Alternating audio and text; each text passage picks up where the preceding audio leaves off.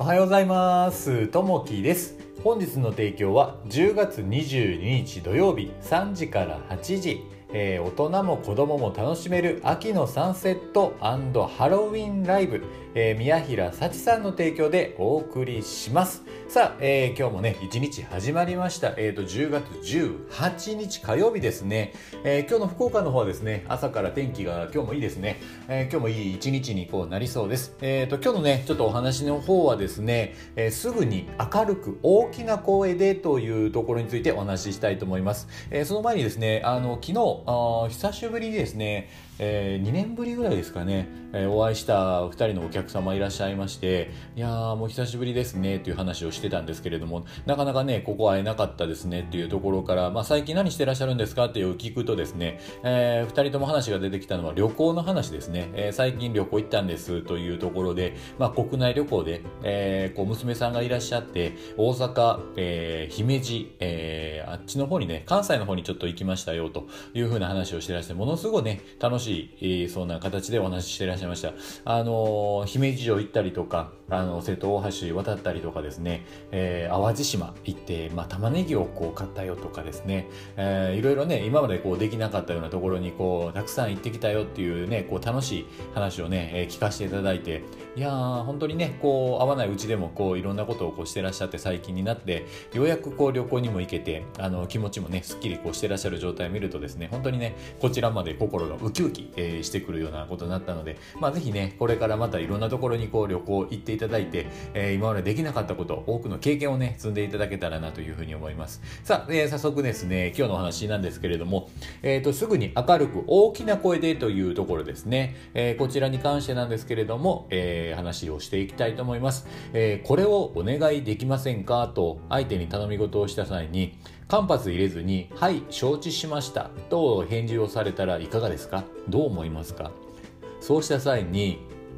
気持ちが良かった。またお願いしたいなと思うことでしょう。たかが返事と思う人がいるかもしれません。えー、間髪入れない返事と、そうではない返事とでは、相手に与える印象は異なるものです。忙しい時に、いい加減な返事をしていると、えー、礼儀がなっていない人と誤解されることもあります。えー、立つより返事というように、人に喜ばれたら立ち上がるよりも、先にまず返事をしましょうと。えー、たとえ忙しい状況でも呼ばれたら返事をするという態度は自分と相手との人間関係を良好にする潤滑油となるのですと。えー、返事のポイントはすぐに明るく大きな声でという3点です、えー、これらの3点を意識し、えー、取り組むことで好印象を与える返事ができるようになります、え職場や家計においてもいつどんな時でもさっと明るく元気な返事ができるように心がけたいものですね。子供とかですね、え見てるとですね、えすごいね、えはいっていう形でね言ってこうすぐに行動して動いたりとかするんですけれどもやっぱりね、えやっぱこう元気よくすぐにねはいという形で動くと、えー、人生がねゴロッとこう変わるようなことがあります。あの一人の方なんですけれども、えー、今までね、えー、なんか頼まれた時にうんどうしよう。後でもいいかな、えー、これはちょっと今すぐじゃなくて後でも考えようかなという後回し後回しにしてたんですけれどもとあることがきっかけにですね、えー、その人の思考がこう変わって言われたらすぐ「はい」っていうふうにされたんですね。でなんか頼まれた時とか、えーまあ、自分が、えー、そこで頭で考えずにですね「はい」という形で行動を積みみ重ねられたんですね。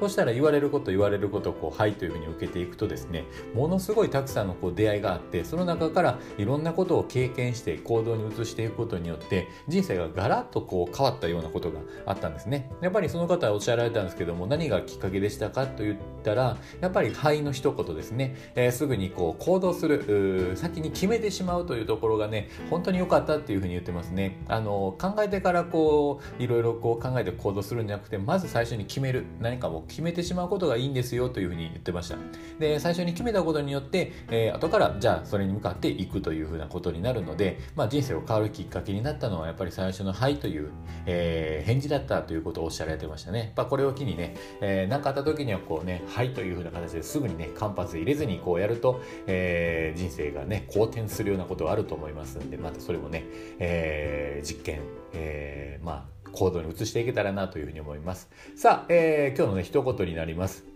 えー、偏見なんか無視して自分が好きなことをやった方がいいと、えー、小野洋子さんの言葉ですね。まあいろいろね、こう周りの目気にしすぎて何もできないというよりも、やっぱりね、えー、自分がこれがいいと思ったら、もうそれをね、今はこうやっていくような、え、ことがいいのかなと。まあ自分の好きなことをね、どんどんどんどんこうやっていく。で、そこで失敗してもいいので、え、どんどんトライしていくということがね、大切になると思いますんで、え、周りの目を気にしすぎず、自分の好きなことをね、えー、やっていただけたらなというふうに思います。さあ、えー、今日のね、えー、ちょっとカズダム鑑定術ということで、今日誕生日、えー、迎えられた方、おめでとうございます。えー、今日のね、えー、誕生日迎えられた方、えー、この方は家督の家督という形になるんですけれども、まあ、あの、まあ、家計の中の責任者という役割ですね。えー、まあ、家をこう継承していく役割を持った方ですね。えー、こういった役割があるので、それをね、意識するしながらですね、えー、まあ、生きていくとまたうまく人生がね、回っていくかというふうに思います。さあ、えー、今日もね、一日こう始まりますんで、えー、今日はお仕事ですか？